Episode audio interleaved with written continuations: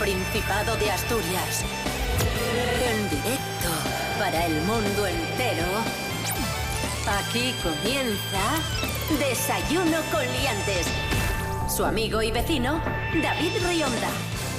Buenos días Asturias, muy buena semana. Hoy es lunes 6 de septiembre de 2021, en este momento 7 y media de la mañana. Ya lo que hay. Saludamos a la escritora y periodista Leticia Sánchez Ruiz. Buenos días Leticia. Buenos días, chicos. Esa sabe más letra que Lepe, Lepijo y su hijo. ¿Qué te pasa? ¿Que se escuchaba por ahí algo caer? ¿O... ¿Qué te pasó? Ah, se ha, se ha escuchado algo caer. Nada, nada. He tenido, he tenido un, un- un problema con un muñeco. Es que en mi casa te mueves un momento y van cayendo muñecos y libros por ahí a donde pasas. Y ya está. Y esa es la noticia. Rubén Morillo, muy buenos días. Buenos días, David Rionda. Buenos días, Leti Sánchez. Buenos días a todos y todas. ¿Qué tiempo vamos a tener hoy en Asturias? ¿Cómo empieza la semana? Muy parecido al que tuvimos este pasado fin de semana. Vamos a tener un día nuboso, cubierto, con brumas matinales y con temperaturas fresquinas por la mañana. Pero ojo, bueno, fresquinas digo, 14, 15 grados, dice la Agencia Estatal de Meteorología. Pero cuidado porque llega un bochorno terrible. Vamos a tener temperaturas incluso de 29-30 grados con cielos encapotados. Es decir, efecto invernadero total, Bochorno. humedad del 80 y pico por ciento. Es un bochorno. Así que preparaos Vale. para sudar. Eso oye, bochorno. Es un bochorno. Eh, recordamos que el Principado tiene puesta en marcha una campaña de vacunación para todas aquellas personas que no fueron localizadas en la anterior fase de inmunización. ¿Dónde se pueden vacunar estas personas? Pues desde el pasado jueves 2 pueden acudir a cada punto destinado en cada área sanitaria a estas personas que pues, no estaban vacunadas y que son Polideportivo de Coaña, Área de Extracciones del Hospital Carmen y Severo Ochoa en Cangas del Narcea, Centro Comercial Parque Astur en Corbera, Parking del Hospital Universitario Central de Asturias en Oviedo, Palacio de los Deportes de la Guía en Gijón, Polígono de Guadamía en Ribadesella, Recinto Ferial de Santullano en Mieres y Polideportivo de El Entrego, en El Entrego. Estos ocho puntos son fijos, son a los que tienes que acudir, cada uno es de un área sanitaria y ahí te vacunan. Y si por lo que sea quieres verificar dónde está el vacunódromo móvil, que hay dos unidades móviles de estos vacunódromos móviles, porque puede ser que te pille más cerca de casa, lo puedes consultar todo como siempre en el Servicio de Salud del Principado de Asturias en astursalud.es. Desayuno con liantes, ay, lere, lere, lere. Desayuno con liantes, ay. Desayuno con. Desayuno con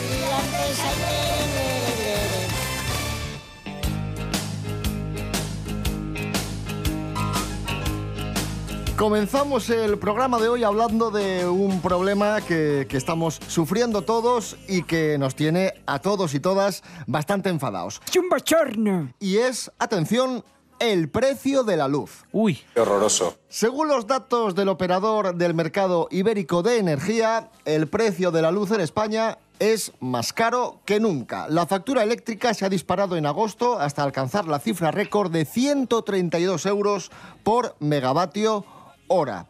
Y lo peor de todo es que en septiembre seguirá subiendo. ¡Como yo! Leti Sánchez, eh, esto es alucinante. Y sobre todo, majos, que nosotros vivimos en Asturias, que la gente del norte gastamos más luz. O sea, dentro de poco yo a las 4 de la tarde ya tengo que encender la luz para leer en casa.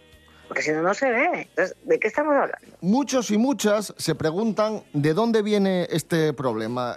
Rubén Morillo, vamos a intentar explicar de dónde, eh, de dónde radica el problema. Es complicado porque es muy complejo y, las posibles soluciones. A ver, es que es muy complejo porque hay muchísimos actores involucrados en esta, en esta problemática. Bueno, eh, la idea general con lo que tenéis que quedaros hoy es que todas las empresas que generan electricidad, da igual qué tipo de energía generen, si son renovables, si son nucleares, si son combustibles fósiles, etcétera, todas venden al mismo precio en la subasta que se hace todos los días para pagar la electricidad que se va a consumir al día siguiente. Es decir, da igual, como digo, si está generada con, con agua, con los molinos eólicos, si es eh, nuclear, da igual, se van a vender siempre al mismo precio en la subasta. Y como el valor eh, de, esta subasta, de esta subasta lo marca la última, es decir, la energía más cara, todas, a pesar de que sean baratas, se van a pagar al precio de la más cara. Con lo cual, eh, bueno, dices tú, ¿y esto por qué está hecho así? Bueno, pues porque la ley eléctrica y en España los gobiernos han querido que sea así. ¿Qué pasa? Este precio también está influenciado por los costes de los derechos de emisión de CO2 que impone la Unión Europea. Es decir, no podemos contaminar mucho y estos costes han subido muchísimo. En tan solo un año y medio han pasado de 20 euros por tonelada a 60 euros por tonelada. Es decir, no solo es que pagamos la electricidad más barata como la más cara, sino que encima luego hay que pagar el peaje de contaminar para generar esa electricidad. Y entre que unos costes han subido y los otros estamos pagando electricidad barata a precio de la cara, pues nos sale un recibo elevadísimo, elevadísimo.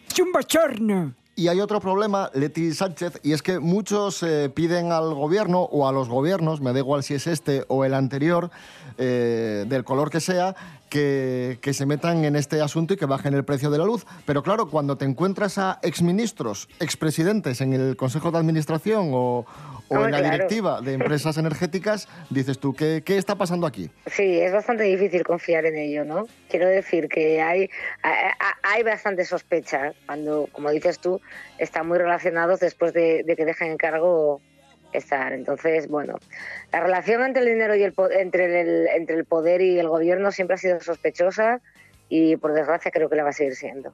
Bueno, a ver si, a ver si baja la luz, ya, ya veremos. De momento vamos a seguir en Desayuno con Liantes, vamos a seguir desayunando y comenzando la semana con buen humor, gracias a la música de la asturiana Mining Company y este tema, Indoyu. Indo yo pa' la miarada y atrás de las más chavacas con el chinguilinglindina, con el chinguilinglindada. Con el chinguilinglindina se me olvidó la guiada. Yo viré y atrás por ella ya eché la puerta fechada con el chinguilinglindina, con el chinguilinglindada. Con el chinguilinglindina se me olvidó la guiada.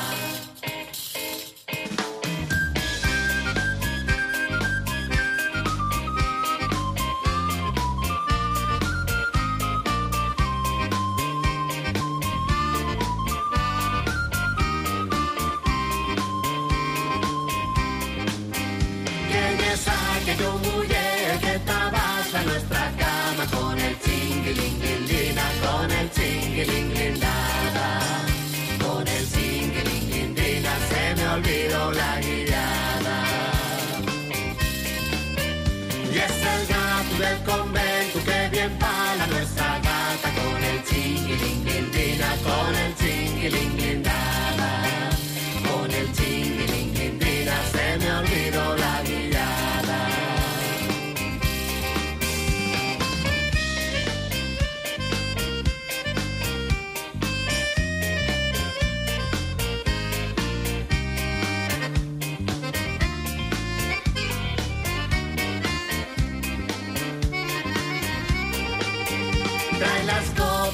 escopeta mujer que le da una escopetada con el chinguilinglindina, con el chinguilinglindada. Con el chinguilinglindina se me olvidó la guiada. No nazcas a su marido que descollitas la cama con el chinguilinglindina, con el chinguilinglindada. Con el chinguilinglindina se me olvidó la guiada. Continuamos en Desayuno Coliantes en RPA, la radio del Principado de Asturias. Hace unos días os contábamos lo puñeteras que estaban siendo las gaviotas en la playa de la Griega, en Colunga, que estaban haciendo de las suyas y tenían al personal eh, loco, a los bañistas, a los vecinos. Y hoy nos vamos a Llanes, donde ha sucedido lo mismo, pero el ayuntamiento ha contratado a una empresa externa para controlar la superpoblación de gaviotas. Los técnicos de la adjudicataria han conseguido retirar en torno a 25 nidos este mes de agosto. El principal objetivo de este proyecto es eh, el de procurar reducir los daños materiales y las molestias a vecinos, visitantes y empresarios turísticos del casco urbano de Llanes. Vamos a escuchar precisamente a un eh, hostelero de la zona de Llanes, sufridor de las gaviotas. La iniciativa es buena, ahora hay que ver si funciona o no. A ver, vamos a dejar pasar tiempo y a ver si realmente sirve para algo. Y disminuye la población de gaviotas, que es lo que hace falta. ¿Qué va? Aquí vamos, incluso con los clientes en la mesa, muchas se, suben incluso a la mesa a ver si pueden quitar algún croissant o algún pincho de tortilla. ¿Y cómo funcionan los técnicos de, de esta empresa? Eh, trasladan a los polluelos a un centro de cría para ser eh, liberados posteriormente. El plan de control de las gaviotas patiamarillas de Llanes está financiado por el ayuntamiento y fue adjudicado por 30.000 euros para los próximos eh, dos años. Leti Sánchez, hombre, las pobres gaviotas no tienen culpa de nada, ellas que, que saben las probes, pero la verdad que es un, que es un problema, ¿eh? es un incordio. A ver, yo adoro las gaviotas, ¿eh? Tengo que decir que yo adoro las gaviotas, me gustan mucho. Eh, no llegamos al límite de, de Venecia, pero... Ay, no, allí son palomas. Pero también he de decir que yo este verano he sido atacada por dos gaviotas. Uy. ¡Ay! ¿Qué ha pasado? Y sí, y lo, he pasado mucho miedo. ¿Y cómo fue, cómo fue la cosa? ¿Dónde. ¿Dónde estabas? ¿Qué Pues pasó? mira, ¿Qué acaece? en Gijón, las dos veces estaba en Gijón. Estaba en Gijón. Eh, una vez estaba en Gijón en una terraza, una gavi- es- y estaba una gaviota mm, pues, puesta pues, en, un, en, en un palo cerca, vigilándome, mirándome. Yo estaba pensando, esa gaviota me mira, esa gaviota me mira. Digo yo, esto es paranoia mía, pero no, esa gaviota me mira. Y de repente alza el vuelo la gaviota, mm, viene hacia mí me, me coge, el, el- o sea, con el pico, el, el pincho que estoy comiendo, tira todo de la mesa y se marcha. Madre mía, ¿y, y se llevó el Eh, pincho? Y se llevó el pincho. Pelos como escorpions. Pero, o sea, es que no sabéis el miedo que da ver a ese... Porque las gaviotas cuando vienen cerca con sus alas extendidas en plan ataque y su gran pico abierto hacia ti, es una cosa muy aterradora, os lo digo totalmente en serio. Y la otra fue una cosa parecida, lo que pasa es que yo eh, se tiró eh, sobre los pinchos que, o sobre los restos de pan que había en la mesa y volvió a tirarlo todo y yo empecé a gritar y, y salí de, de- de la mesa porque ya les cogí un miedo que me muero. Entonces, a veces cierro los ojos y veo aquella gaviota viniendo hacia mí, o sea, da mucho miedo, os lo digo en serio. Cosas que no interesan. Hay animales con los que el ser humano tiene una relación positiva, en plan animales domésticos que pues son compañía, animales de granja que nos ayudan o simplemente animales que nos parecen bonitos o simpáticos y a lo mejor nos caen bien cuando los vemos por el parque o en los documentales. Luego hay animales con los que tenemos una relación negativa, en plan son venenosos, o, o son depredadores y nos pueden arrancar la cabeza si quieren. Y luego está la gaviota.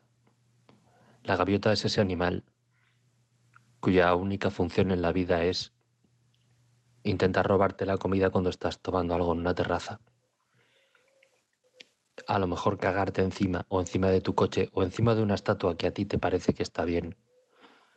Y por cierto, no olvidemos que las gaviotas, si ven náufragos flotando en el agua, intentan sacarles los ojos.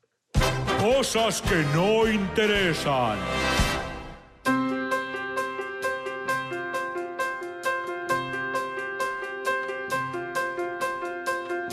Sabíamos que podía suceder una colisión de trailers. Buscábamos algo que pudiera arder y saltamos por los aires. Cada madrugada era una canción, a quien le importaba a nadie. Hicimos del miedo una habitación, tan libres como cobardes.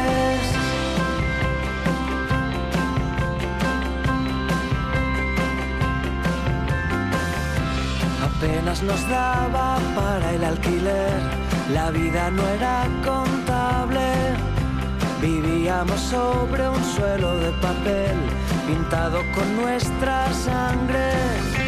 Los ojos abiertos como una oración a un Dios que no era bastante.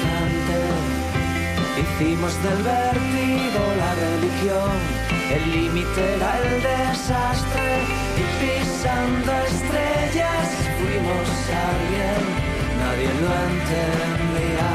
Cada prohibición era un combate, todo se veía. No sé cuánto quieres recordarme a la luz del día. ¿quién nos va a creer?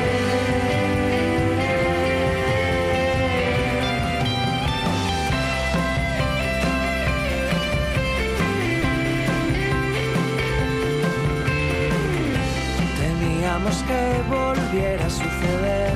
La noche durmió en la calle. Buscábamos a alguien que supiera arder, ignífugos e inflamables. La luna en los dientes como una inyección. ¿Quién iba a cortar el aire? Hicimos del vértigo la religión, el límite era el desastre y pisando estrellas fuimos alguien, nadie lo entendía. Cada prohibición era un combate, todos se reirían. No sé cuánto tienes para darme a la luz del día, ¿quién nos va a creer?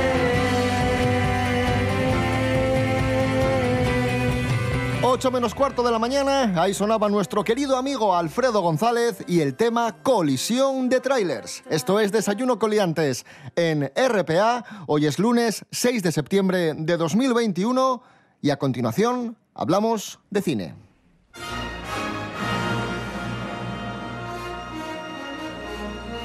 Hoy lunes eh, 6 de septiembre cumpliría años Paul Nashi. Miguel Ángel Muñiz, muy buenas. Buenas, ¿cómo estamos? Paul Nashi, que si nació en 1934, cumpliría, a ver si lo calculo bien, 87, ¿no? Es ciertísimo. Lo primero y lo más importante, Miguel Ángel Muñiz, muy brevemente, muy rápidamente, porque habrá personas que no sepan quién era Paul Nashi.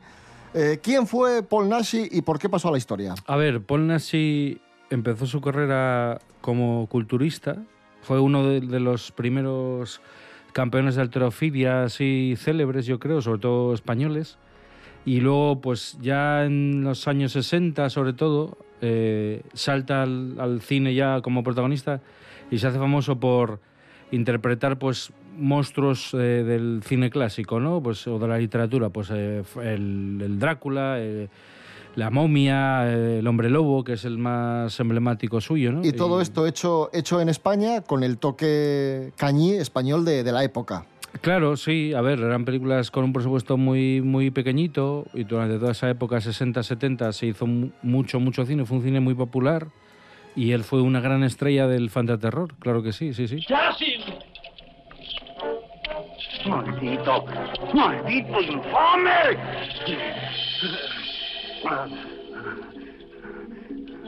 Eres, eres Satanás en persona.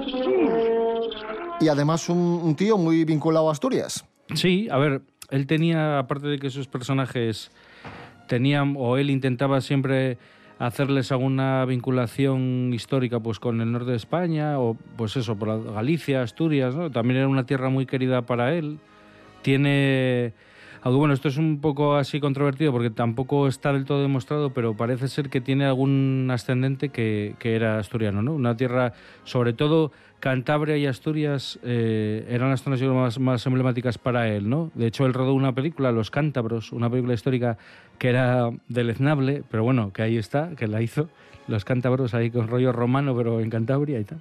Y ya por último, Miguel Ángel, hablamos de estas películas españolas de terror de los años 70 que muchos califican de, de cutres, pero que a su vez tienen muchísimo, muchísimos seguidores, muchísimo culto.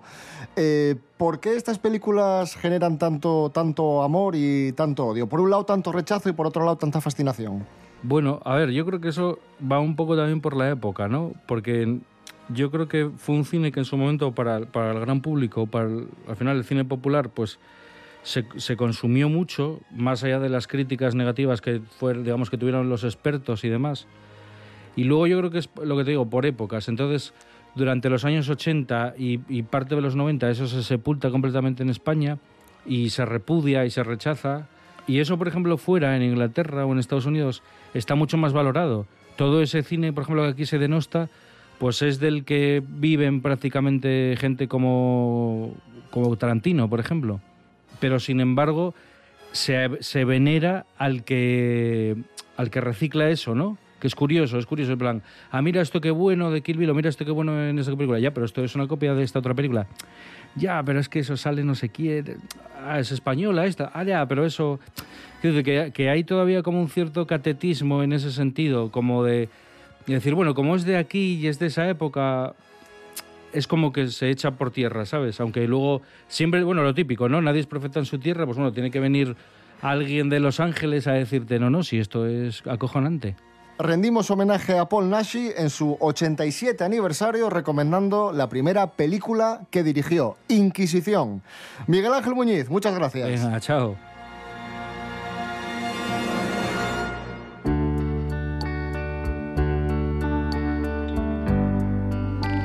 Dejamos a Paul Nashi y sus películas de miedo para contaros otra película de terror de la vida real. Atención, amigos, amigas. Eh, a finales del pasado mes de junio, el Consejo de Gobierno de la Comunidad de Madrid, presidido por Díaz Ayuso, aprobaba su nueva estructura de, de gobierno, ¿no? Con viceconsejeros, con directores generales, etcétera. Tony Cantó, el fichaje del PP, se quedó fuera de las listas eh, por no estar empadronado en Madrid, pero Díaz Ayuso le colocó en la oficina del español. Pero bueno, ¿qué vas a hacer? Tony Cantó cobra 6.000 euros al mes por estar en esta oficina. Han pasado dos meses, es decir, que ya ha ganado 12.000 euros. ¿Y cuántas iniciativas ha llevado a cabo la oficina del español? Cero. ¡Toma ya! A ver, vamos a ver. Y yo aquí me pongo seria porque ya esto me atañe. Eh, por un lado, que se cree la oficina del español, pues es una cosa, pues así a priori, pues que me debería de parecer bien. Eh, aparte de que están desapareciendo muchas cosas, aparte de que con las, con las voy a decir nuevas tecnologías, eh, eh, todas las formas de, de puntuación, incluso las, las formas ortográficas están, están en un claro declive, aunque este sea un debate muy largo. También si os fijáis, eh, vivimos eh, asolados por los extranjerismos. Yo no tengo nada en contra de los extranjerismos, han existido siempre. Si lees libros españoles de- del año 1901, hay extranjerismos. Lo que sí estoy en contra, yo y muchísima otra gente, es de los extranjerismos que no vienen a cuento y de los extranjerismos desaforados. Y cada vez más estamos sufriendo una invasión de extranjerismos absurdos que, que sí que me parece que es necesario eh, decir, hombre, va- vamos a, a tener dos de frente. Entonces, la O sea, Leti, del ¿a ti te parece, a ti te parece bien que, que haya una oficina del español para, para proteger nuestro idioma ante esta Sí, invasión de sí. palabras de fuera o de... O muchísimas otras cosas, te estoy diciendo esto. Es que no quiero enrayarme mucho, Sí, te estoy diciendo pero- esto como te pero puedo decir, claro. o tal. Pero que me diga, en primer lugar, qué va a hacer, porque yo to- a día de hoy yo no sé qué va a hacer la oficina de español. No, es Eso que no, ha hecho parte. nada, por- de momento. Probablemente es que no hay muchos no, no, pero problemas es que con ni, ha hecho nada, ni sabemos lo que va a hacer, o sea, no hay un programa. Y por otra parte, perdón, Tony Cantó, y no es porque Tony Cantó sea Tony Cantó, que esto ya es otra cosa, es que qué, qué, qué, qué estudios, qué formación tiene Tony Cantó para llevar la oficina del español. No tiene ningún tipo de Pero formación. tiene mucha capacidad de adaptación, porque Eso o sea, sí. pasó de, de UPyD a Ciudadanos, Mira, eso no se lo o sea, quita nadie. a- al PP. Él es darwinismo puro, pura adaptación, Tony Cantó, pero eso para el español no sirve. Entonces, por favor, y a mí lo que quiero es que no nos tomen el pelo. No nos tomen el pelo. Cuando hay, como digo, muchísima gente muy formada, muy capacitada, también conocimientos políticos, eh, para llevar a cabo una oficina del español o como se la quiera llamar. ¿eh? Entonces, oye, ya Bueno, está bien. siete Ya vidas. está bien de tomarnos el pelo, ¿eh? Y querido maestro también. Eh, eh, eh, eh, eh. Por lo menos inténtalo, ¿no? Si Sole viene del hospital y lo ha conseguido, se va a estar riendo de nosotros toda la vida. Sole lleva toda la vida riéndose de nosotros. Y así nos va. Y, así, y eso es lo que está ocurriendo con la cultura, que está llena de mediocres ¿eh? y de gente que no, es que no sabe. O sea, están ocupando puestos de cultura, gente que no se ha leído un libro al año y están tramitando temas de libros. Gente que no sabe de cine, gen- gente que no sabe de gestión cultural, que no ha entrado en su vida en un museo, y esos son los que nos están, esos son los que están en puestos políticos. Entonces, basta ya. La cultura no es un cajón desastre. Si no saben dónde vender un político, no lo metan. ¿Eh? Vamos a quitarnos de gente innecesaria. Bueno, me he sublevado un poco. hablando. Bien. Muy bien, un aplauso, Bien. un aplauso. Sí, señor. Sí, señor. Bravo, Leti. Presidenta. No, no, no. Yo sería totalmente innecesaria, por Dios. Siempre vais a lo puto negativo.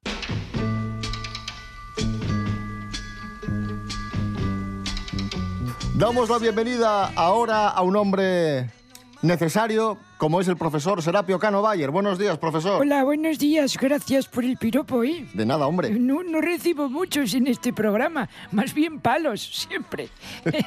Nos encontramos sin duda ante un personaje inquietante. Estamos celebrando estos días las fiestas de San Mateo en Oviedo. ¿Qué conciertos, qué actividades tenemos hoy? Bueno, vamos a presentarles hoy que ya ha empezado el mambo de los conciertos de Oviedo.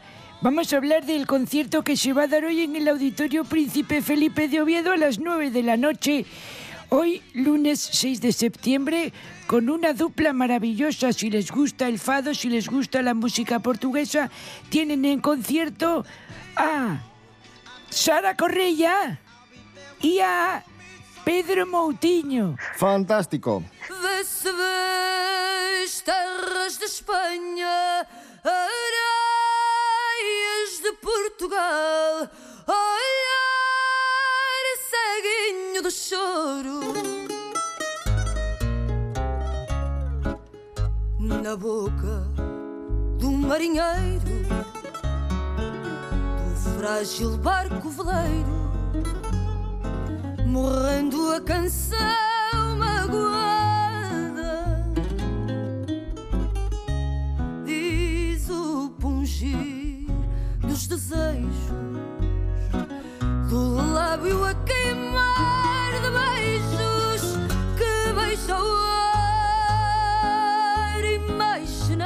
Sara, por si no lo saben, está presentando su primer álbum homónimo, un disco de fado que tiene su parte tradicional, pero en la que Sara ha querido también, en el que, en este disco, ha querido dar cabida a nuevas aproximaciones con un enfoque un poco más pop en algunas canciones.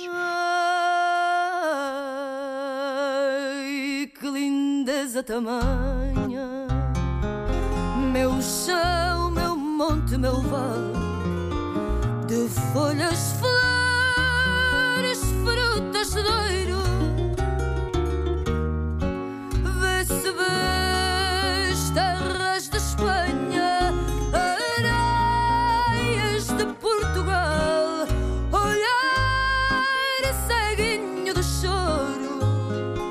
Y por su parte, Pedro Moutinho es un artista que nació en el seno de una familia de larga tradición fadista y por ello el fado era casi un destino inevitable para este chico que ya con 11 años cantaba fado portugués y que era súper reconocido en los, en los circuitos, sobre todo en su país, y triunfando muchísimo en Lisboa a muy corta edad. Así que si les gusta el fado, como digo, doble ración, a las 9, aquí, en Oviedo, en los conciertos de San Mateo. Sí. En el Auditorio Príncipe Felipe, con entradas que empiezan en 16 euros, Sí. Sara Correia y nuestro amigo Pedro Moutinho. ¿Qué es amigo tuyo? Bueno, es una forma cariñosa de hablar de él. Ah, vale, vale. No lo conozco. Pero vamos a quedarnos con su música Pues sí lo hace para, muy bien. para despedirnos. Maravilloso. De acuerdo, gracias, profesor Serapio Cano Bayer. Bueno, feliz semana. Adiós. Adiós. Volvemos mañana a las eh, siete y media de la mañana. Recordad que nos podéis seguir en redes sociales. Estamos en Facebook e Instagram y también nos podéis escuchar a cualquier hora, en cualquier momento y cualquier día. www.rtpa.es. Radio a la carta. Rubén Morillo. David Rionda. Feliz lunes y hasta mañana. Igualmente, hasta mañana. Leticia Sánchez Ruiz. Un abrazo muy fuerte. Gracias. Otro, chicos. Canta-me um fado ao contrário, não digas que não te vejo. Olha de frente para mim, se o amor fosse um calvário, amargo seria o beijo. Quando eu te desse por fim, quando eu te desse por fim, amargo seria o beijo. Se o amor fosse um calvário, olha de frente para mim, não digas que não te vejo. Canta-me um fado ao contrário, fado ao contrário. Canta-me um fado ao contrário.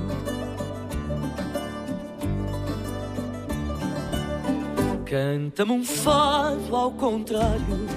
Não digas que não te ligo. Abre-me o teu coração nesse jogo solitário.